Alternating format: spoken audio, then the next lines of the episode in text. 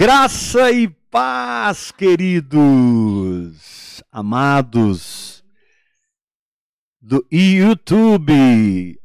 Antes de entrar na palavra, eu quero relembrar vocês, aleluia, que nós estamos lançando dez livros.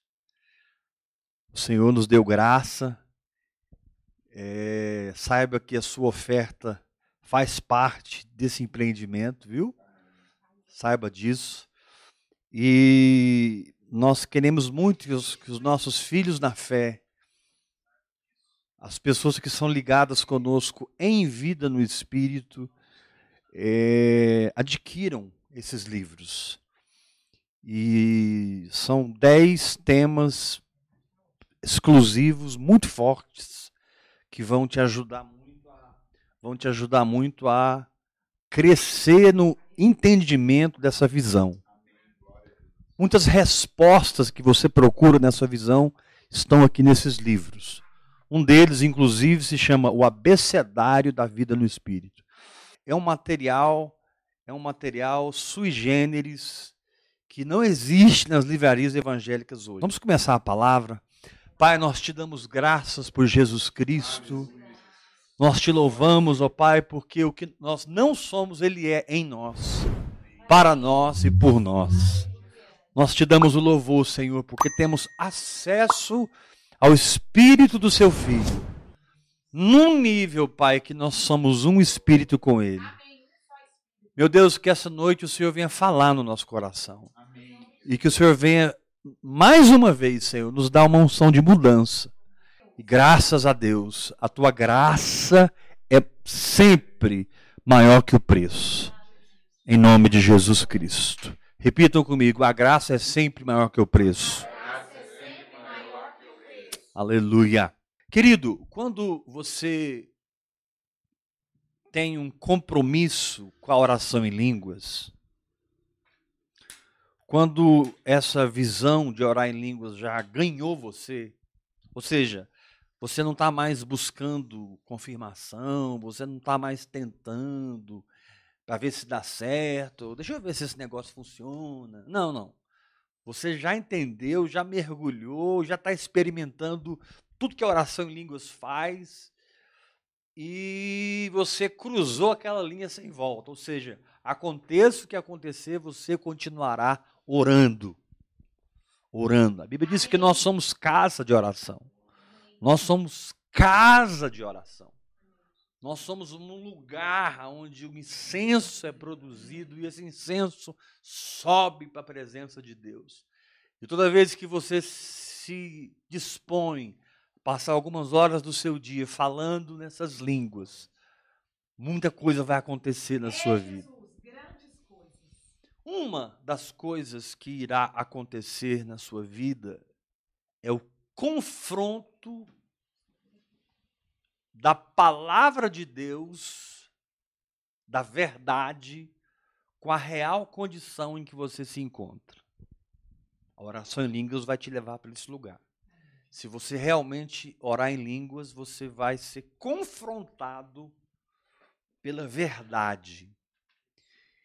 Esse confronto não é um juízo de Deus, esse confronto não é vara de Deus, e nem quero chamar ele de correção de Deus.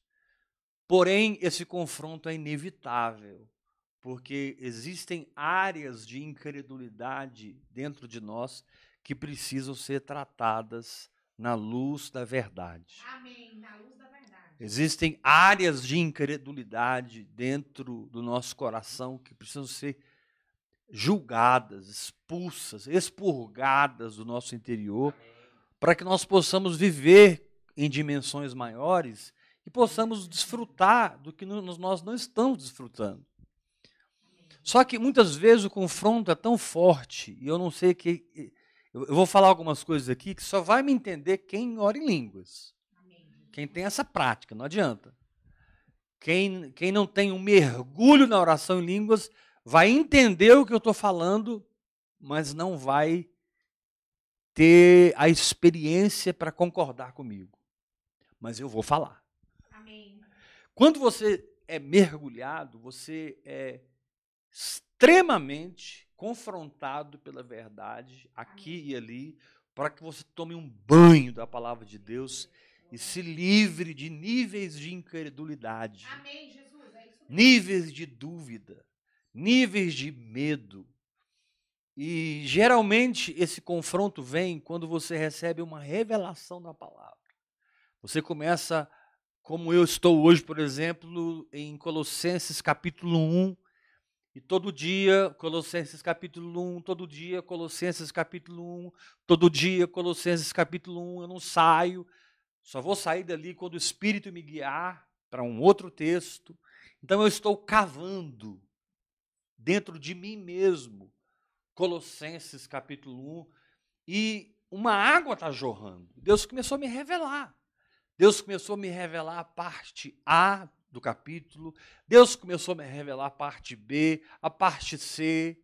Meu Deus começou a trazer para mim os porquês. As causas e os efeitos.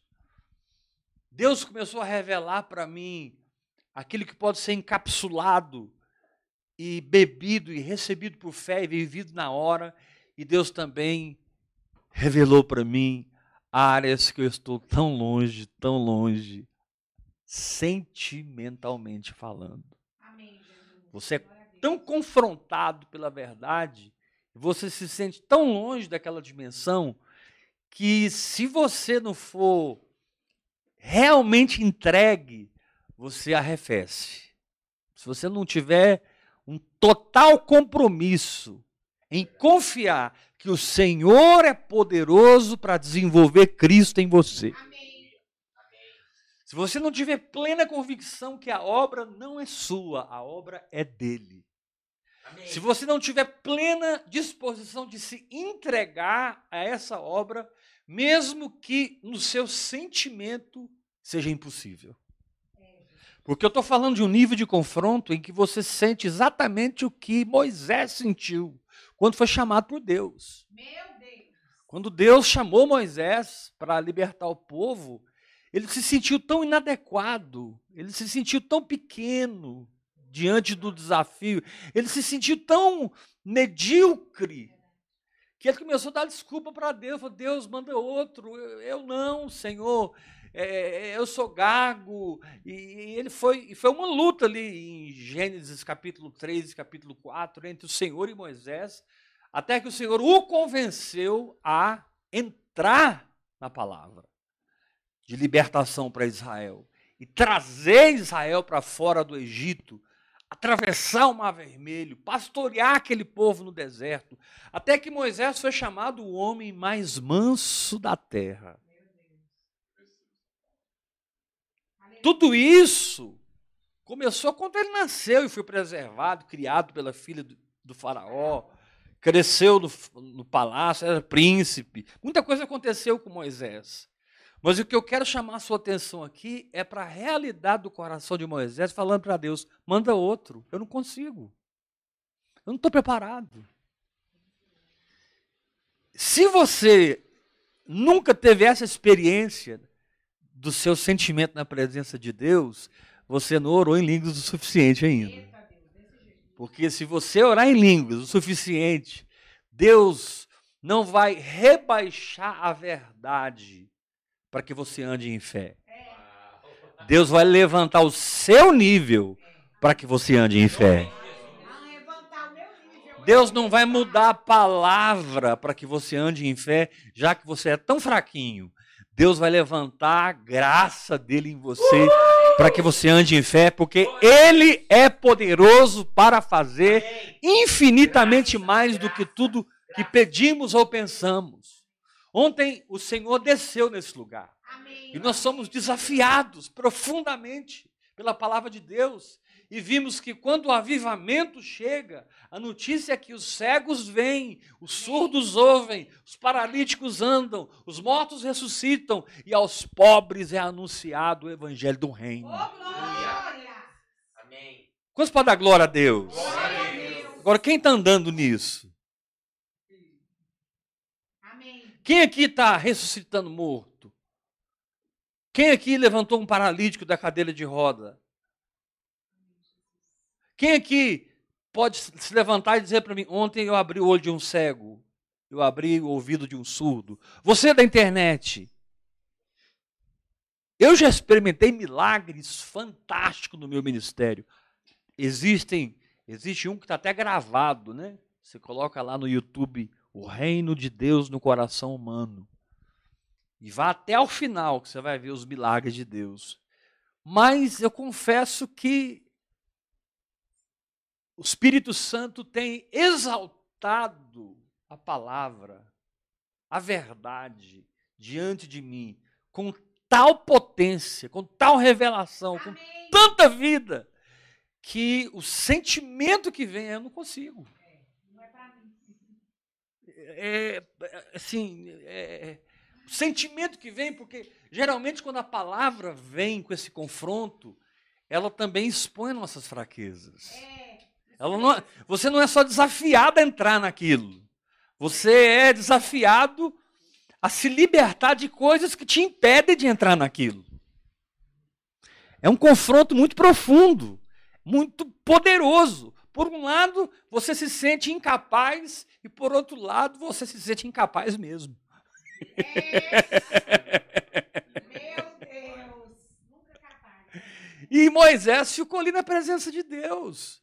Senhor, eu não, né? Eu não, eu não, eu não, eu não. E Deus falava com Moisés: joga a vara, ela virou serpente, põe a mão no peito, ficou leprosa, tira a mão, põe a mão de novo, ela foi curada. Deus foi operando sinais, maravilhas. Foi, queridos, você tem que entender que Moisés estava há 40 anos longe de tudo e de todos no que diz respeito ao propósito de Deus para a vida dele. Meu Deus. O propósito de Deus para Moisés não era ser pastor de ovelhas e nem servo do sacerdote de Midian, que era Jetro. O propósito de Deus não era aquele para Moisés, se casar com Zípora, ter filhos, eh, constituir família. E foi o que ele fez. Moisés ficou no anonimato, Moisés foi esquecido. Moisés ficou lá, na casa de Jetro, e, e, e, e, e, e, mu- e 40 anos se passaram, onde ele foi desintoxicado da sua cara de egípcio. Ele foi desintoxicado dos seus valores egípcios. Ele foi desintoxicado dos seus princípios egípcios. Ele foi desintoxicado da sabedoria dos egípcios. Sabedoria essa que até hoje en- encanta os cientistas, né? Até hoje os cientistas são impactados como aquele povo construiu aquelas pirâmides naquela época. Né? Como que a teologia, a, a tecnologia que eles tinham que ter para constituir aquelas pirâmides. Tem gente até que diz que tiveram ajuda de extraterrestres e não sei o que, blá, blá, blá, blá, blá. Agora, quando você mergulha na palavra de Deus, saiba, presta atenção, quando você mergulha na palavra de Deus, vai acontecer duas coisas. Você será confrontado pela altura da palavra. E você será confrontado por suas fraquezas diante dessa altura. Por isso que tem um salmo que diz: Ele me põe na rocha que é mais alta que eu. Amém. Aleluia. Aleluia. Eu estou aqui como profeta para te dizer: se você está experimentando essa crise,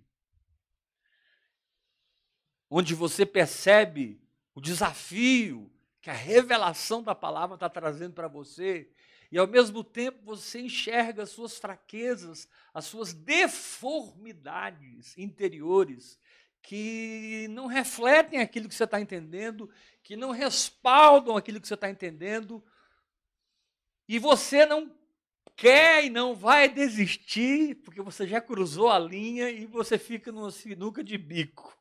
Meu Deus. E aí, Deus? E agora? Essa rocha está mais alta que eu. E além disso, minha, meu- minhas pernas estão quebradas.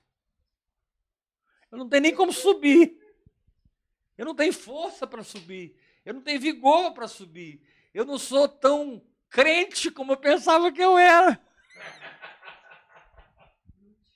Porque, meu querido, A gente fica soberbo só quando a gente está longe da presença da palavra revelada. A gente só fica soberbo quando a gente não está na batalha, na guerra da fé. Quer vencer soberba? Vai batalhar pela sua fé. Vá enxergar os padrões de Deus e decidir entrar neles. Vai, vai, vai aprender com o Espírito Santo e entrar no ensino do Espírito Santo. Você vai ver como você vai ficar humilde. A guerra põe todo mundo humilde. Porque nesse lugar de impotência nasce o derramar da graça de Deus sobre nós.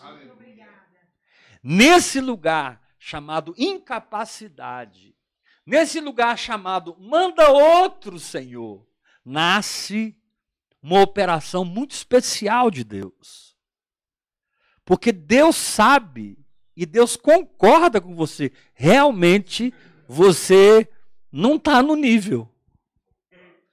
Realmente eu tenho que reconhecer, filho, que tu está reprovado. Você é aprovado aqui, você é aprovado aqui, você é... agora aqui tu está reprovado. Mas eu não vou mudar minha palavra porque você está reprovado. Eu vou treinar você eu vou formar você, eu vou derramar mais do meu espírito sobre você, eu vou derramar mais da minha graça sobre você, e eu, eu, eu, diz o Senhor, te farei aprovado. Agora, para que isso aconteça, você tem que ser livre para chegar nesse lugar, aparentemente tenebroso no espírito, difícil, do, dolorido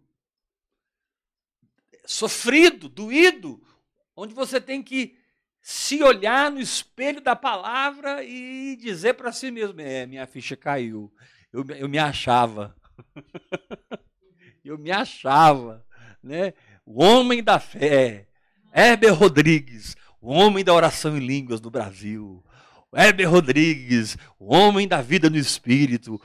Ah, ah, pastor, mas Deus já te usou muito na minha vida, querido. Você falou certo. Deus me usou como um vaso, como um cano na parede. Eu fui usado por Deus. Porém, contudo, entretanto, todavia, quando eu olho para mim, diante do que Deus está falando comigo, eu fico num, numa crise. Eu fico numa crise existencial. E é exatamente nesse lugar que você vai experimentar a insistência de Deus, em operar no seu coração e construir o que ainda não está construído. Não é porque você é reprovado que você continuará reprovado. O Senhor te diz: você está disposto? Porque lá em Lucas diz assim: ninguém começa uma torre sem ver se tem as condições de terminar aquela torre. Então eu vou ser um homem de fé, eu vou viver pela fé. Ok. E você tem as condições para terminar isso? Eu vou levantar paralíticos, abrir os olhos dos cegos, abrir o ouvido dos surdos. Eu vou trazer avivamento para a terra. Você tem condições para isso? Você tem, você tem matéria-prima você tem como construir. Você está disposto a pagar o preço de quem vive nesse lugar paga. Porque senão nós vamos voltar na vida no espírito ao blá blá blá gospel da vida no espírito. Exatamente. Nós vamos ter o blá blá blá gospel igual da religião, só que nós vamos mudar a cara. A gente é vida no espírito e eles são tradicionais, são pentecostais, e, e, e, na verdade é tudo farinha do mesmo saco. Porque o que está faltando é poder de Deus. O reino de Deus não consiste em palavras, mas em poder. Poder de Deus. Então, meu irmão, olha para mim. Eu não estou brincando com você quando prego para você. Porque Deus não está brincando comigo durante o dia quando Ele me ensina. E quando ele me pega, E Deus volta e meia me pega. Deus, cadê a cura do meu câncer? Eu não tenho câncer, estou dando um exemplo. Aí Deus responde assim: Eu te pergunto. O que você vai fazer com esse câncer? Por que, que você está com esse câncer ainda? Deus, quando o Senhor vai entrar nas minhas finanças? Deus vai responder: Eu já entrei nas suas finanças. A pergunta é quanto que você vai amadurecer para crer na dimensão que eu possa fazer o que você crê. Aleluia. O problema é que você não me entrega o suficiente para entrar. Você não me entrega o suficiente para fazer. Eu não tenho o suficiente. Você vai ter que parar. Jesus diz lá em Apocalipse: Venha a mim e compre ouro. Compre colírio, compre vestes brancas. Está lá em a igreja de Laodiceia. Ela dizia: Eu sou rica, eu sou próspera, eu sou isso, eu sou aquilo.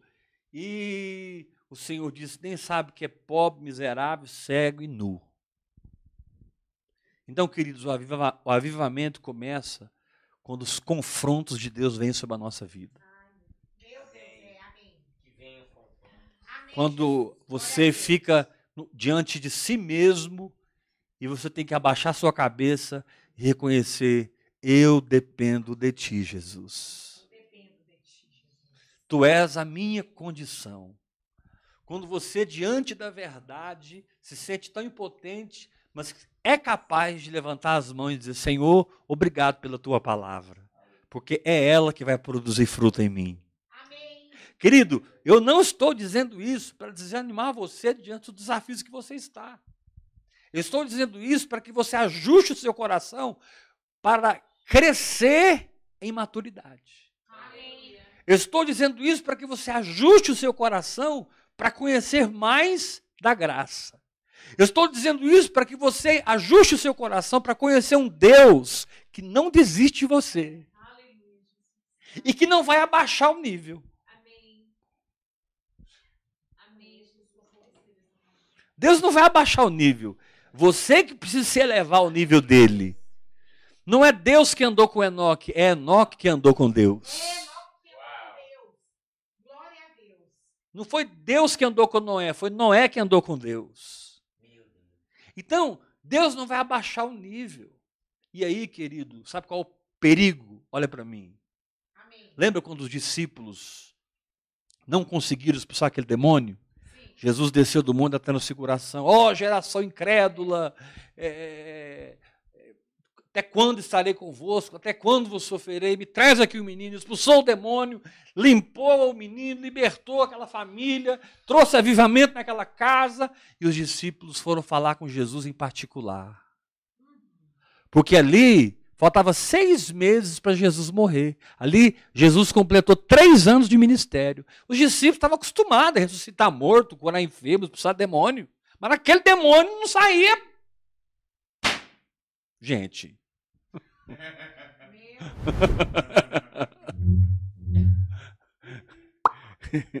aquele demônio. Eles usaram todos os métodos que eles aprenderam, fizeram todas as caretas que eles aprenderam, eles todas as. E o demônio não saiu. E aí eles foram falar com Jesus em particular. Sabe qual é o nosso problema, irmãos? Quando nós estamos debaixo dessa crise, produzida pelo Espírito Santo, onde você é confrontado e enxerga a rocha que é mais alta que você, Amém. o seu perigo, ao invés de mergulhar nas profundezas e deixar-se ser transformado, é gerar uma doutrina que justifique a sua incredulidade. O que mais acontece no meio cristão, quando os homens de Deus são confrontados pela verdade do avivamento, pela verdade do Pentecostes, pela verdade de uma igreja verdadeira, viva e poderosa, porque é muito mais fácil. Eu, eu, eu, ah, não, o, o vô dele tinha uma maldição que não foi quebrada. Ah, O bisavô fez um pacto que precisa ser renunciado. Aí a gente começa a criar doutrinas. Eu, eu creio, irmãos, e amo os irmãos que têm ministério de cura interior, que têm ministério de libertação. O coração deles em livrar o povo, em libertar o povo, é fantástico. Mas eu odeio a maioria das doutrinas que eles têm. Não são todos, existem exceções. Mas eu odeio as doutrinas que, na verdade, estão no, no lugar do desenvolvimento da fé. É. Teologias que entram no lugar do desenvolvimento da fé. Sabe por que eu estou te falando isso? Por causa da resposta de Jesus para os discípulos. Jesus respondeu o que ele responderia hoje.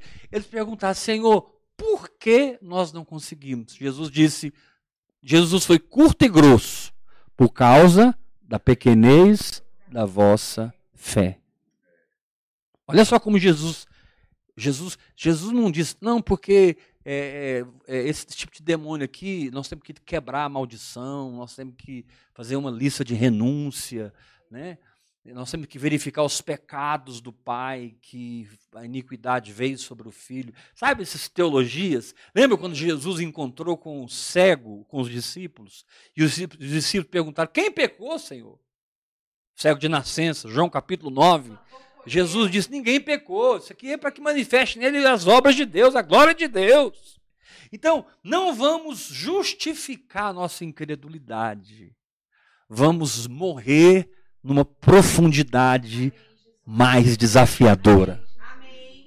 Não vamos escrever livros em cima da nossa derrota. Vamos nos humilhar até que Deus complete o que ele começou. Não vamos nos auto-justificar com teologias, com doutrinas, com esquemas de igreja que entram no lugar do desenvolvimento da nossa fé.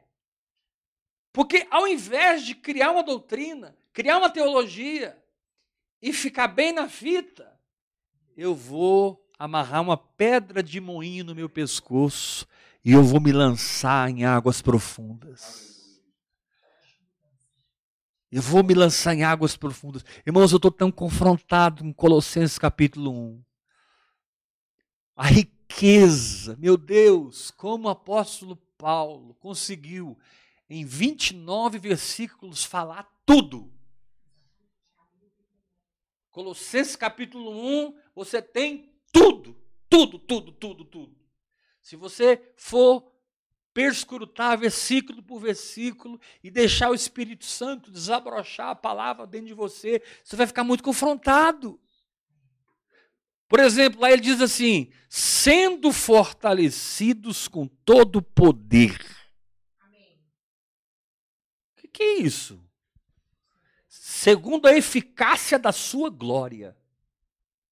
Está escrito lá. A gente passa por cima, é, sendo, fortalecidos com todo o poder, segundo eficácia. Para! Você não pode ler a Bíblia assim, passando por cima das coisas. Você precisa ler a Bíblia arrancando o entendimento espiritual que está atrás da letra. Amém. Você tem que entrar no entendimento espiritual para que haja mudança na sua vida. Está escrito lá em, em, Colossenses 1, sendo fortalecidos com todo o poder. Irmãos, todo o poder. Aleluia. E diz lá, segundo a eficácia da sua glória. Eu caio com o rosto no chão.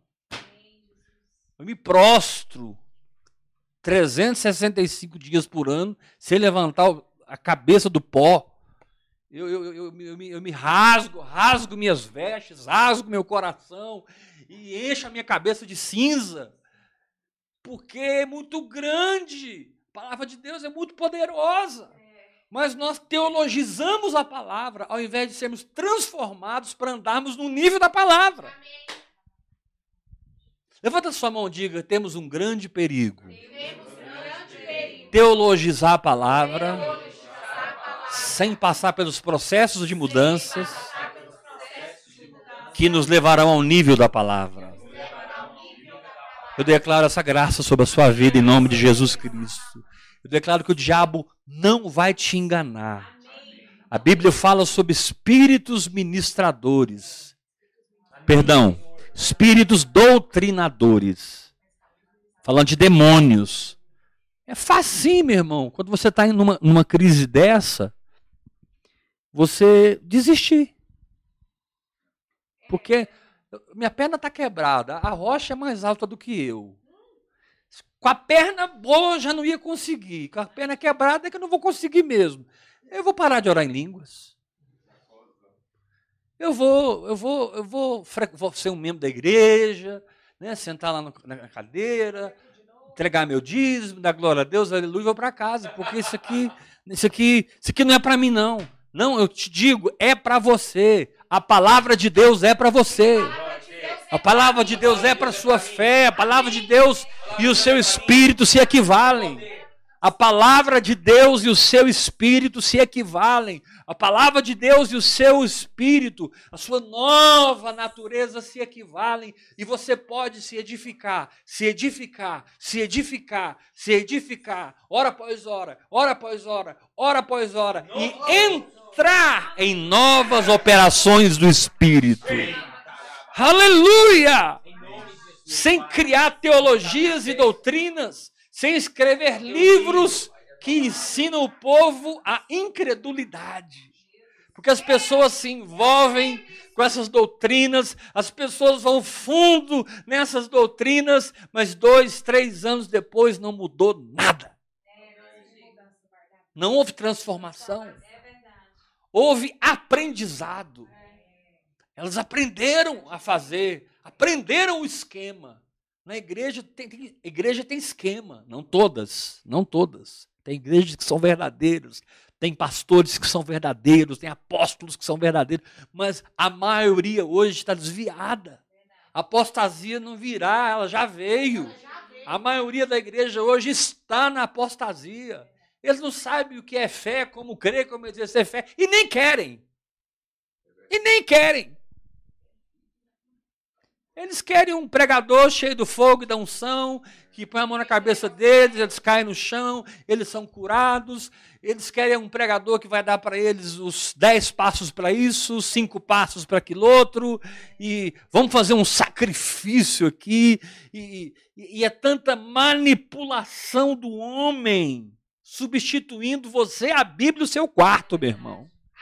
Nessa noite você vai substituir a manipulação humana pela Bíblia, você, Deus e o seu quarto. Aleluia. Porque diante do confronto que você está vivendo, o Senhor te diz: entrarás para o teu quarto, orarás ao teu pai que está em secreto, e o teu pai que vê em secreto te recompensará. Amém. Qual é a recompensa? É o meu crescimento espiritual para possuir a minha herança. Diga comigo, minha recompensa, minha recompensa é, o meu, é, meu, é o meu crescimento espiritual, espiritual para possuir a minha herança. Por exemplo, aqui em Colossenses capítulo 1, diz assim no verso 12: dando graças ao Pai que nos fez idôneos à parte que nos cabe da herança dos santos na luz. Dando graça ao Pai que nos fez idôneos. Pensa numa promessa aí. Pensou? Pensei. Você é idôneo para receber ela. Pensa em outra promessa. Pensou? Pensei. Você está pronto para receber ela. Deus diz que o Pai me fez idôneo à, à, à parte que me cabe da herança. Deus me fez idôneo em Cristo Jesus. Amém. Se eu não estou experimentando, não é porque isso não existe, é porque eu não estou habitando nesse lugar no espírito.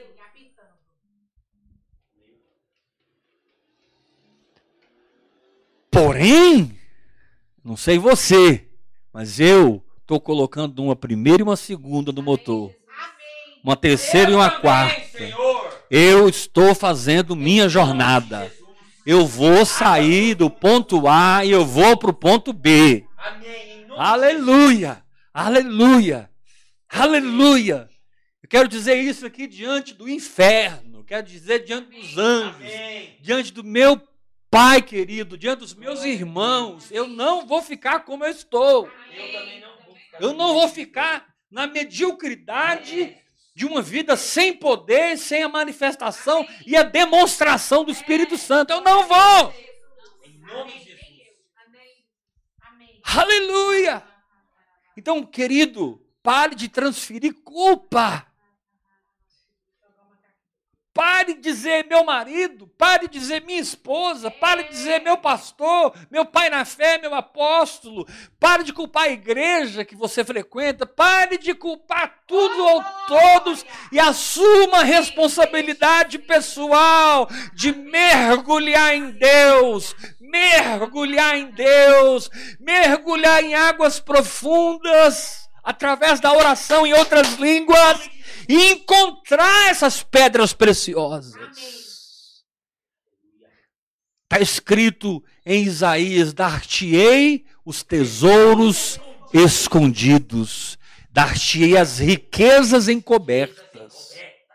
Porque tesouros escondidos, porque para achar tem que procurar. Porque riquezas encobertas, para achar tem que desvendar.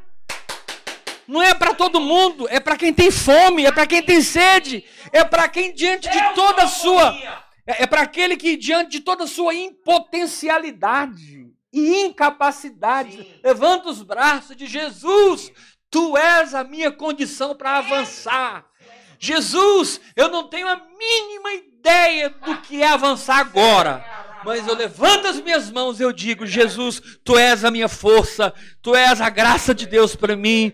Jesus, o Senhor passou pelo que eu estou passando, o Senhor cresceu, o Senhor experimentou, o Senhor viveu a palavra para mim. Eu tomo posse. Glória a Deus.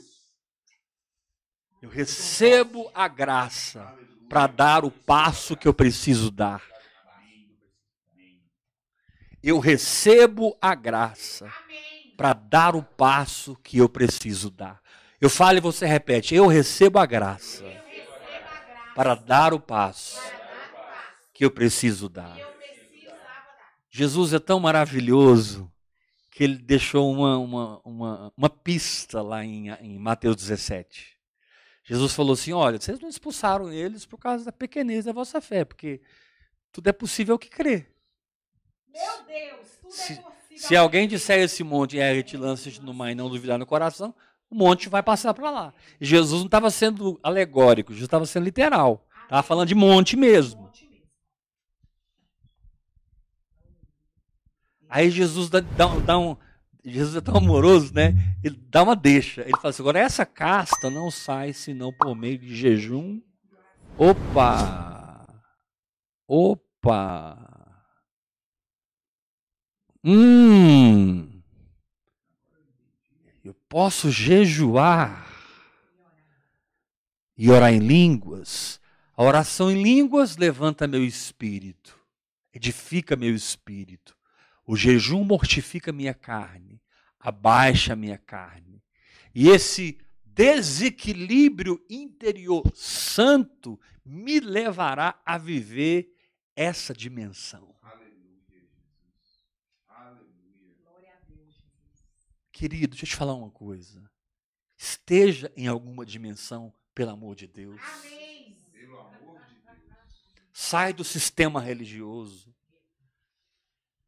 Ou melhor, deixe que Deus arranque o sistema do seu coração. Ah, eu vou parar de ir na igreja. Não, querido, continue frequentando. Eu não estou dizendo para você sair de igreja nenhuma. Eu estou falando de você mudar o seu coração, o seu estado interior, a sua estrutura interior.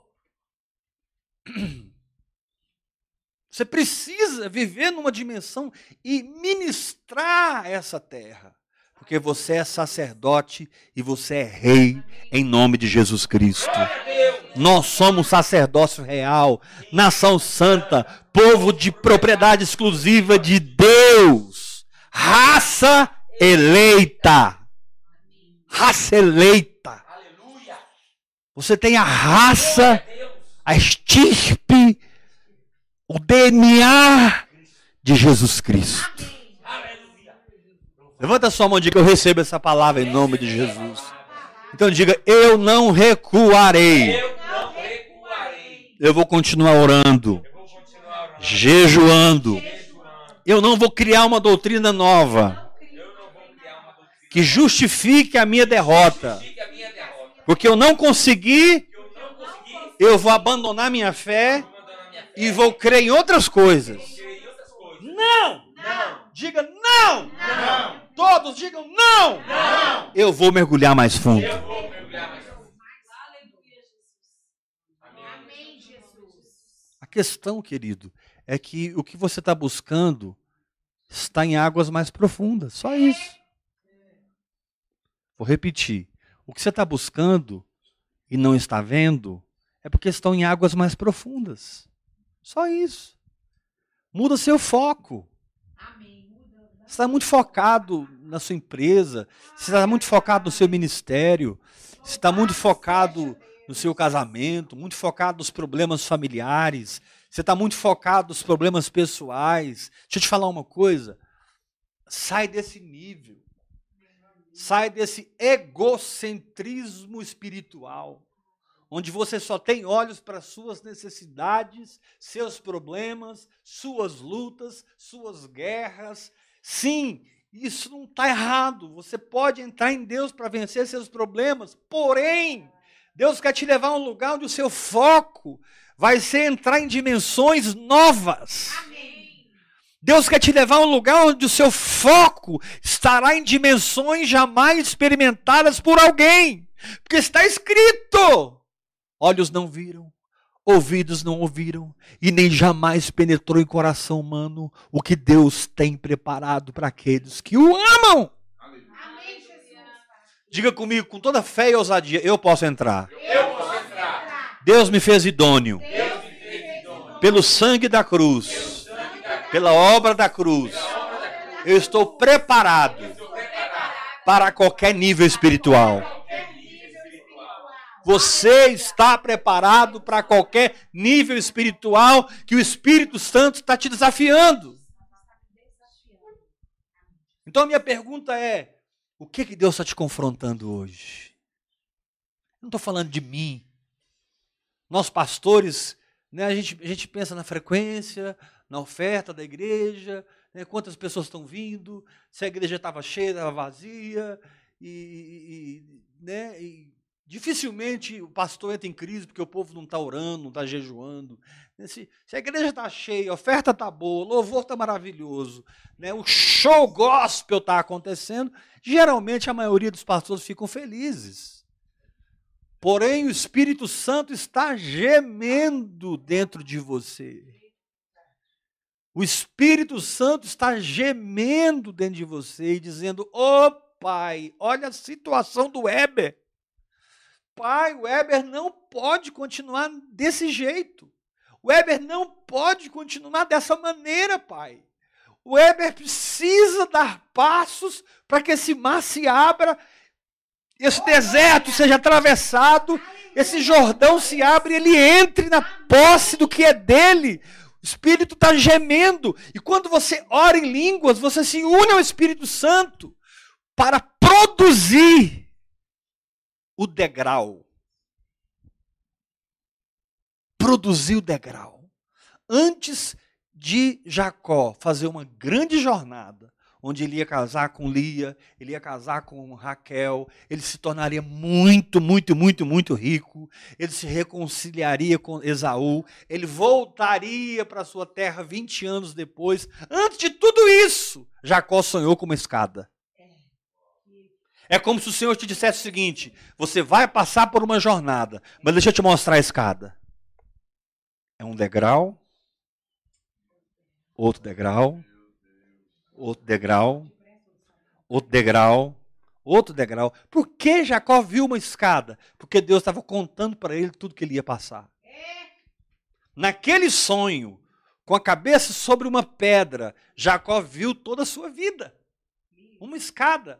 Diga forte comigo: minha vida é uma escada. Vida é uma escada. Levanta a sua mão, levanta a sua mão. Diga comigo: minha vida Minha vida é uma escada. é escada. E eu decido E eu decido colocar um pé após o outro um após o outro e subir, e subir, subir, subir, subir, subir, subir subir para o meu lugar no Espírito. meu lugar no Espírito. Aleluia!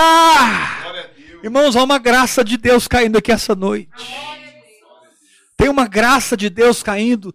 Eu creio que nós estamos fechando a semana hoje debaixo de uma graça de Deus. O Senhor te diz: Eu sou a tua força. O Senhor te diz: Eu sou a tua condição, eu sou a, a, a, a tua capacitação. Eu sei que você se sente inadequado, eu sei que você se sente despreparado. Por um lado, eu fico feliz com isso, porque sou eu que farei a obra, e no final a glória não será sua, será minha, Amém, Jesus. mas o galardão será seu. A minha glória eu não divido com ninguém, mas o prêmio eu dou àquele que merece. Porque aprendeu a trabalhar pela minha graça, Amém. para a minha glória. Esses vão ter um galardão.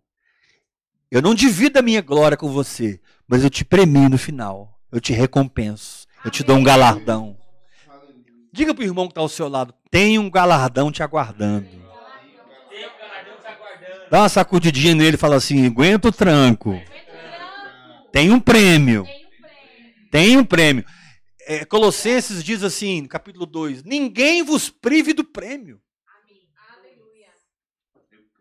Ninguém vos- vos prive do prêmio. Porque quando você se sente como Moisés se sentiu, inadequado, quando você se sente, quando Moisés se sentiu despreparado, você perde a visão do prêmio. Mas lá em Isaías diz que ele tem nas mãos a recompensa.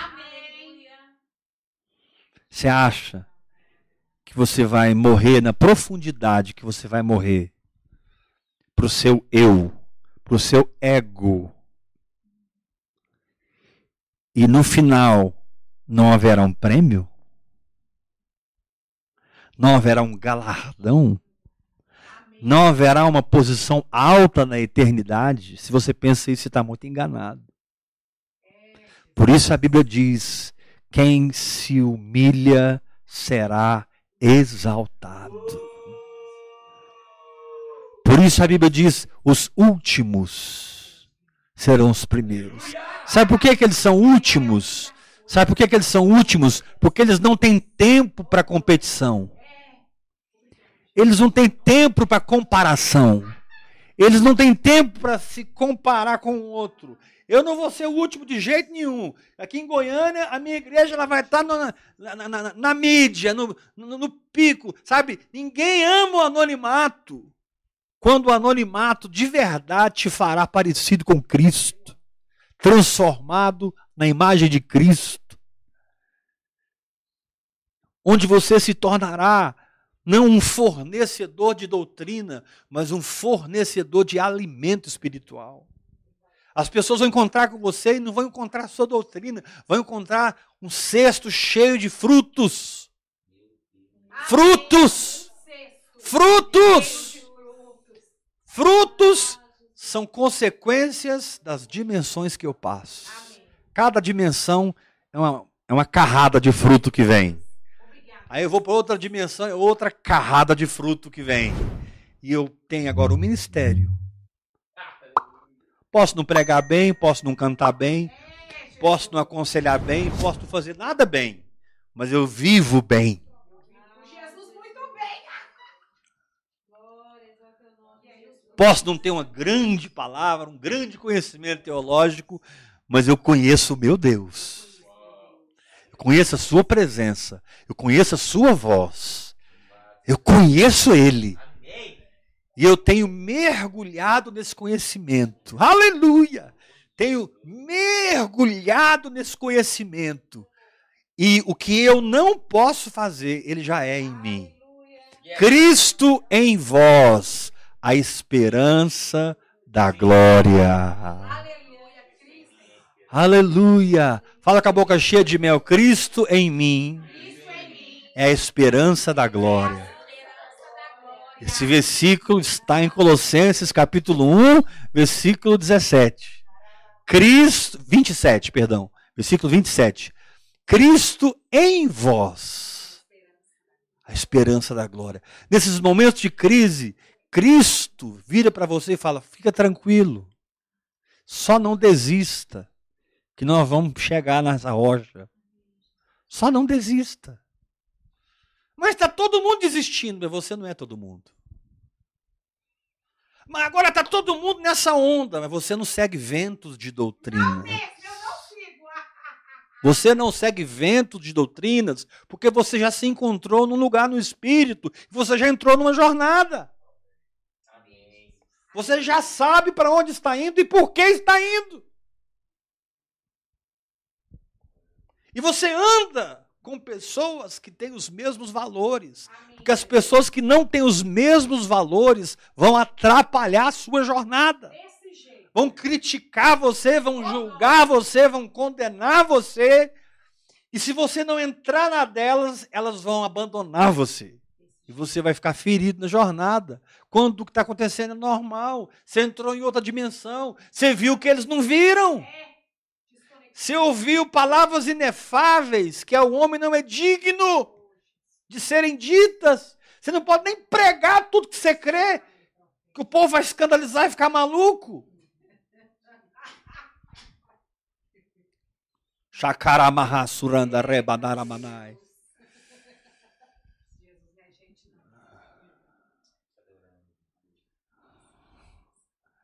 Valorize os processos, tanto quanto você valoriza o resultado. Porque o resultado alegra o seu coração e alegra o coração de Deus. Mas os processos transformam você na imagem da palavra que você crê. Valorize. Quem está passando processo aqui, diga. "Ei!" Quem se sente inadequado aqui! Quem é como Moisés, né? Senhor, manda outro. Eu não. Deixa eu te falar uma coisa. Você nunca vai convencer Deus de nada. Porque Deus é eu sou. Sua alma vai gritar até você se render ao que Deus está falando com você. E você vai entrar no que Deus está falando com você e viver na dimensão do que Deus está te desafiando. Então, não crie uma doutrina porque o demônio não saiu. Vai edificar a sua fé. Amém. Meu Deus, é muito forte. Vai batalhar pela sua fé. Judas, versículo 20. Perdão, Judas, versículo 3. Amados, quando empregava toda a diligência em escrever-vos acerca da vossa comum salvação, foi que me senti obrigado a corresponder-me convosco, exortando-vos a batalhardes pela fé, que uma vez por todas foi entregue aos santos. O seu problema não é ter fé, o seu problema é que você não está batalhando por ela. Deus quer agregar valores à sua fé. Por isso ele te deu as práticas espirituais. Quero ouvir um glória a Deus mais forte. Então eu vou repetir. E vocês vão responder. Deus quer agregar valores à sua fé. Por isso ele te deu as práticas espirituais. Glória a Deus. Glória a Deus. Agregando valores. Amém, Jesus. Uma pessoa que não está mergulhada em Deus não tem a mínima ideia do que eu estou falando. É mesmo. Uma pessoa que não está experimentando o descer do barco, andar sobre as águas, e o afundar, e o ser socorrido pelo Senhor, e continuar andando, e afundando, e levantando, e indo, e indo, e, e ficando cada vez mais firme, mais rocha, até virar diamante. Aleluia. Pedro não começou se chamando Pedro, ele começou se chamando Simão. De Simão ele foi transformado em Pedro. E de Pedro ele foi transformado em fundamento da Nova Jerusalém. Vou repetir. De Simão ele foi transformado em Pedro. E de Pedro, que significa rocha, ele virou um diamante. Um fundamento da Nova Jerusalém. Os doze apóstolos são os fundamentos da Nova Jerusalém. Isso é literal e isso é espiritual. Isso é literal e isso é alegórico. Você está num processo onde Deus te vê como areia, mas daqui a pouco ele te vê como pedra e daqui a pouco ele te vê como diamante. Glória a Deus. Ele me vê. Ele nos vê. Mas é ele que vai fazer toda a obra. Ele que vai fazer. Ele só espera que você seja ousado. A Bíblia diz lá em. em Uau! Aleluia. Uau! A Bíblia diz lá em Hebreus 10: tende intrepidez para entrar no Santo dos Santos. Jesus.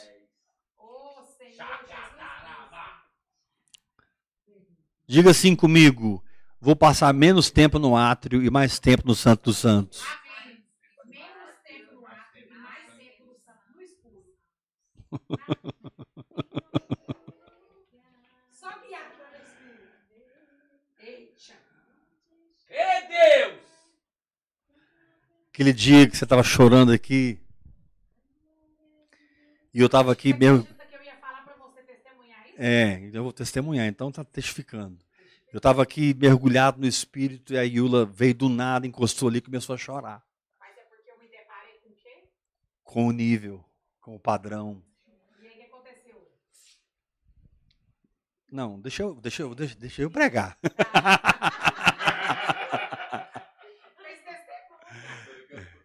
É.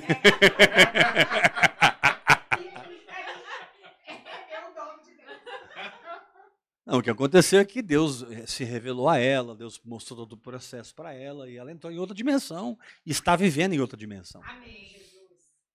Amém? Minha vida. Mas não é isso que eu quero falar. Que eu quero falar foi um dia que eu estava aqui, eu olhei para a Yula, ela chorando aqui na minha frente, ah, chorando.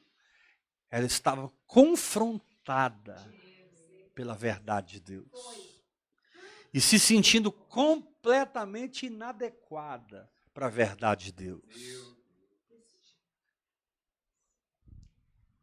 E nesses momentos, o Senhor vem com a graça.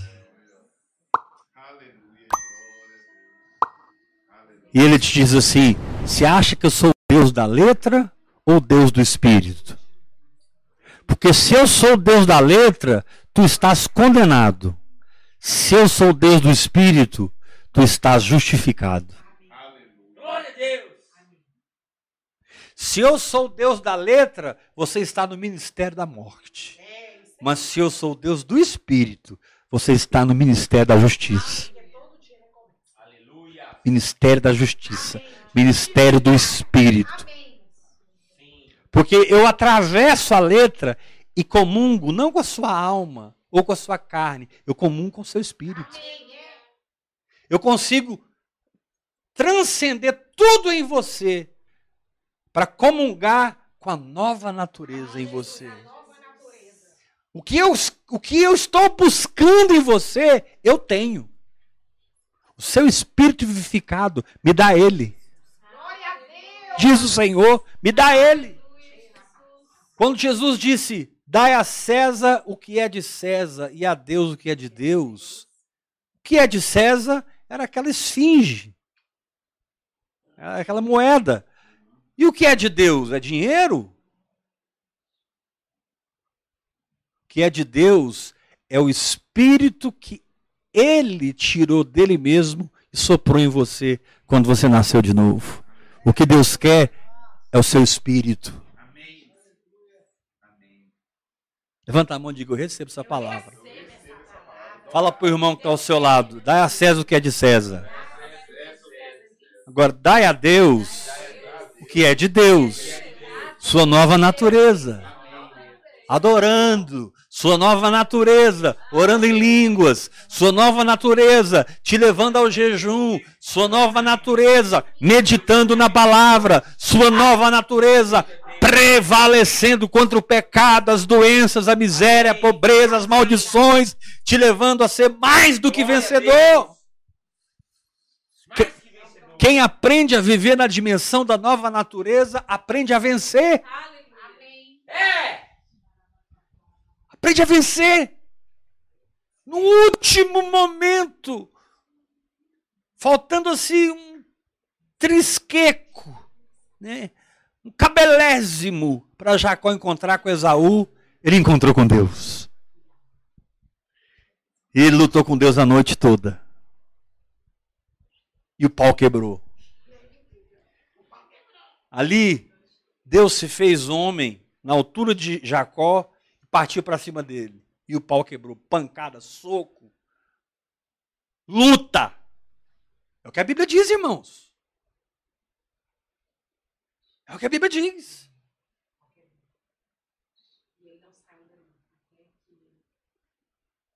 Esses dias eu estava ouvindo o testemunho de um profeta e ele me contando que houve um momento no relacionamento dele com outro profeta que Deus falou com ele, dá um tapa na cara dele.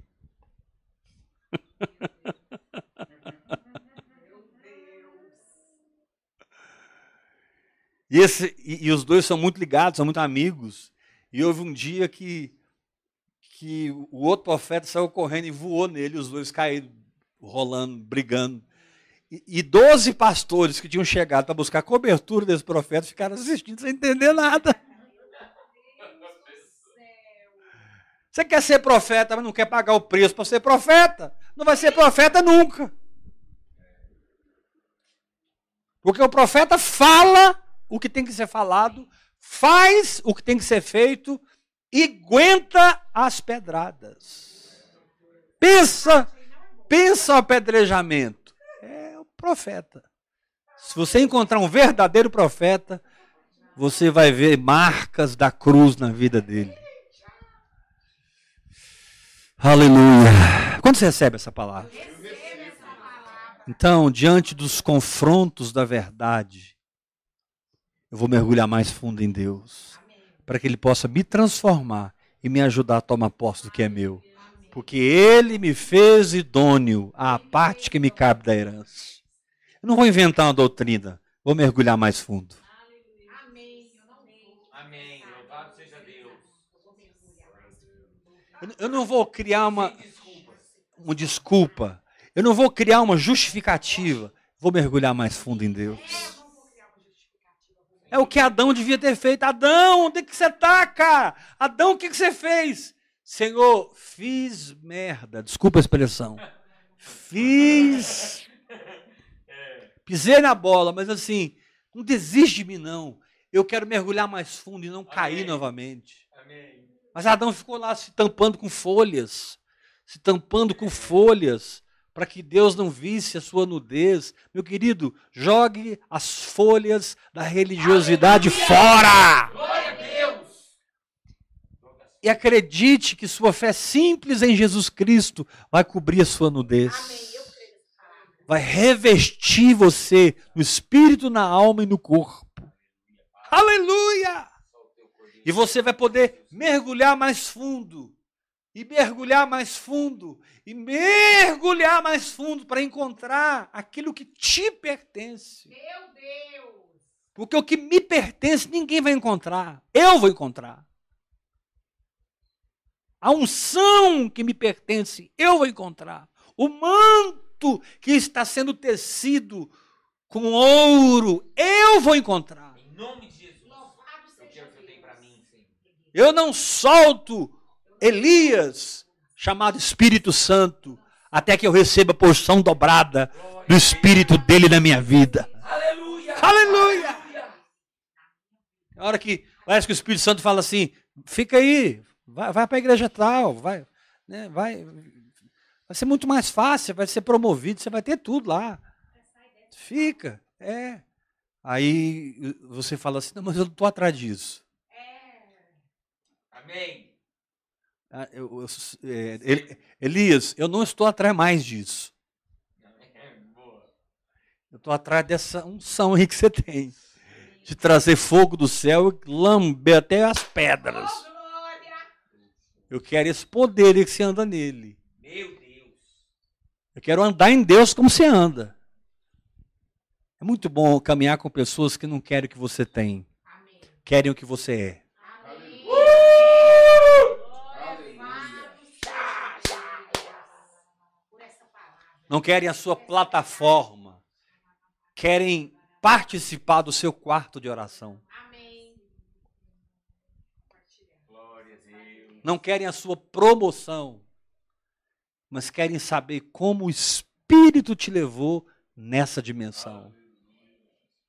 É tão bom estar com pessoas que têm fome de Deus, sede de Deus. Glória a Deus. Essas pessoas serão confrontadas. E no confronto elas serão transformadas. E na transformação, a nova fé se estabelecerá e uma gama de acontecimentos novos será liberada.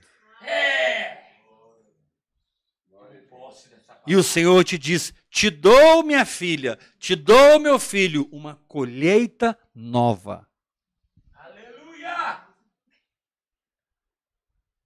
Eu creio. Eles não vão entender, mas eles vão ter que reconhecer. Amém. Alguém peça que eu repita? Repete. Eles não vão entender, mas eles terão que reconhecer. Mas eles terão que reconhecer. Isaac, sai do nosso meio. Isaac foi expulso da presença dos filisteus. E depois que ele cavou um poço, dois poços, três poços, quatro poços, e tudo jorrou água, jorrou água, e ele prosperou, semeou na terra da fome, colheu cem por um. Os filisteus não aguentaram e voltaram lá e bateram Isaac. Nós queremos fazer uma aliança com você. Porque para nós você estava acabado. E você passou na nossa frente, você está em outra unção, em outra glória. Isaac, nós não queremos mais o que você tem, nós queremos o que você é em Deus. Pelo sangue de Jesus Cristo. Uh!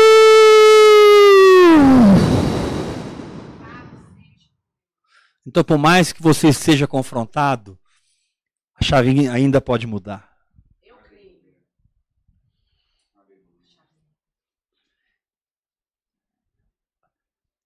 Busque isso no único lugar que você vai encontrar: nos pés do Espírito Santo.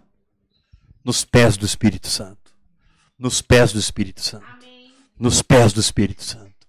Nos pés do Espírito Santo. Ele vai te ensinar todas as coisas. A unção dele é verdadeira, não é falsa. Ele vai confirmar, firmar e confirmar você nesse caminhar profético. E as coisas vão acontecer na sua vida para que se cumpra o que Deus falou em tal época. E aí outra coisa acontece na sua vida para que se cumpra o que Deus falou em outra época. E outra coisa acontece na sua vida para que se cumpra o que Deus falou naquela semana, o que Deus falou naquele ano. E as coisas vão acontecendo para que se cumpra, para que se cumpra, para que se cumpra, para que se cumpra. Você entrou num caminho profético. Aleluia! Jesus morrendo na cruz estava profetizando, meu Deus do céu. Morrendo, dando os últimos suspiros, ele profetizou. Ele disse: Tenho sede. Ele não disse tenho sede porque ele queria água. Diz lá, para que se cumprisse o que foi dito pelo profeta. Para que se cumprisse o que foi dito. Para que as profecias. Depois que Jesus morreu, ele profetizou. Morto, ele foi profeta. Porque a Bíblia diz que com o rico foi sepultado. Imagina, cara, você morreu e continua profetizando. É, é ser muito profeta.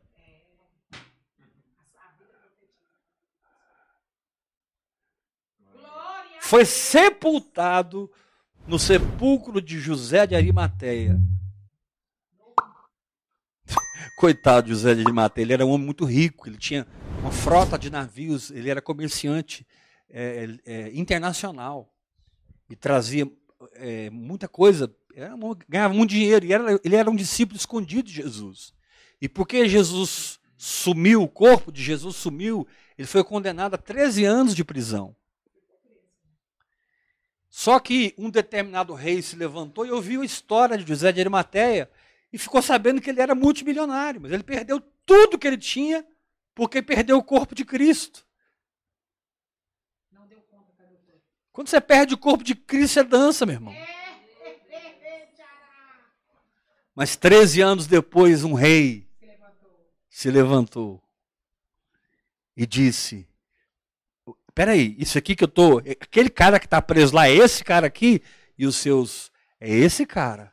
Traz ele aqui, que ele vai ser meu sócio. E Deus restituiu tudo que José de Arimateia havia perdido. O que eu estou falando agora é história, irmãos.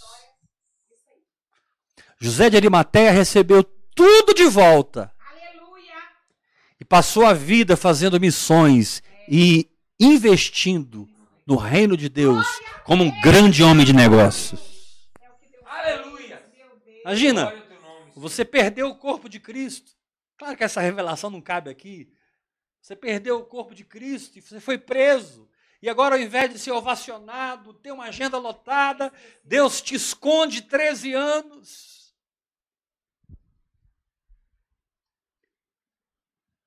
E nas profundezas das masmorras, o Espírito Santo fala assim com você: Eu vou restituir tudo que você perdeu.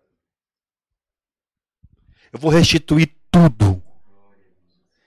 E eu fico imaginando José de Arimateia preso na masmorra, pensando assim com Deus, igual Ezequiel, quando Deus mandou ele profetizar sobre o vale de ossos secos. Senhor, você vai, você vai restituir tudo que eu tinha? Tu sabes. Profetiza, ó José de Arimateia. Profetiza os vales de ossos secos. Declara a palavra, meu irmão. Você não consegue atingir esse lugar, mas a sua voz consegue. Então diga eu tenho. Então diga eu sou. Então diga. Eu estou. Aleluia! Você pode não estar experimentando, mas pode estar crendo. Pode estar crendo. Sempre crendo. Yes. Chacatarabaçu. O que para Deus é a mesma coisa.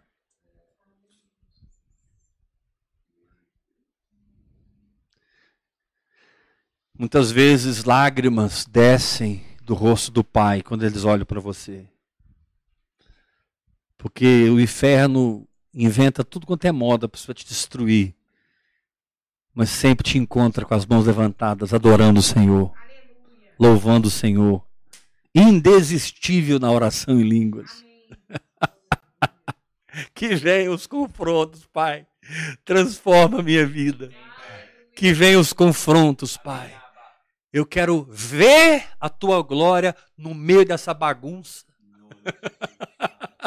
e eu quero ser transformado na imagem da glória que eu estou vendo, como pelo Senhor o Espírito, porque será de glória em glória, de fé em fé, de glória em glória, de fé em fé. O Senhor te diz essa noite, e você que me ouve pela internet, tem um novo nível de glória te aguardando.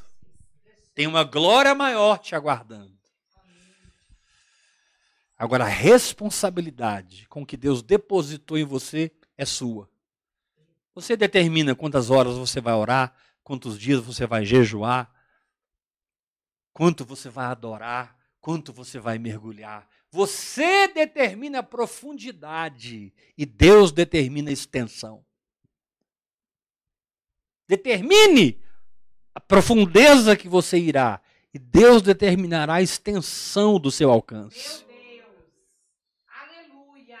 Porque ele é como árvore plantada junto aos ribeiros, cuja folhagem não murcha. Aleluia. Que no devido tempo dá o seu fruto. Tudo que ele fizer prosperará. Ei, árvore, calma. Você só precisa crescer mais um pouco. E mais um pouco. E continuar crescendo. As aves do céu virão. Ô, glória. Deus manda dizer: as aves do céu virão e vão fazer ninho nessa árvore espiritual que cresceu na sua vida. Céus beijarão a terra na tua vida. Vou dizer novamente: os céus beijarão a terra na tua vida. Aleluia. Uh! Glória ao teu nome, Yeshua. Adane Bastustani. Os céus beijarão a terra.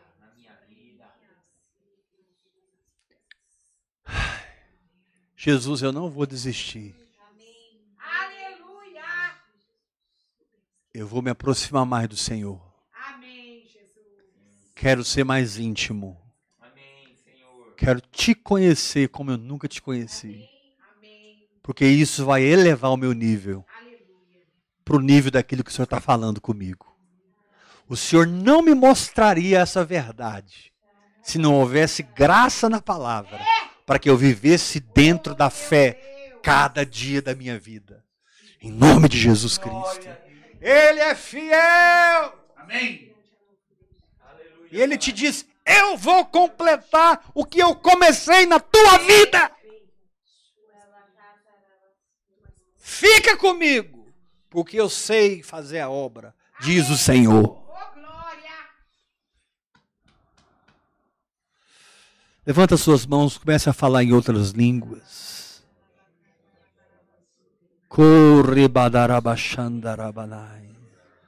Fala em outras línguas, fala em outras línguas. Erga sua voz, erga sua voz.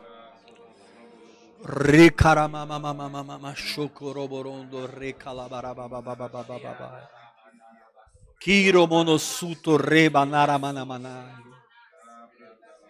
Não, eu não vou inventar moda, não. Eu vou edificar minha fé.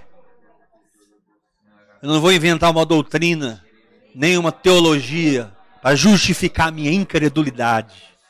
Eu vou entrar mais, mais, mais, mais, mais, mais em Deus. E toda incredulidade morrerá no meu coração. Porque eu sou da fé, em nome de Jesus Cristo. Aleluia. Aleluia. E você que está nos acompanhando pela internet, que tem bebido dessas águas, prepare a sua oferta. Você pode fazer pela chave Pix 387 553 00120, que é o meu CPF. Então, graça e Paz! graça e paz.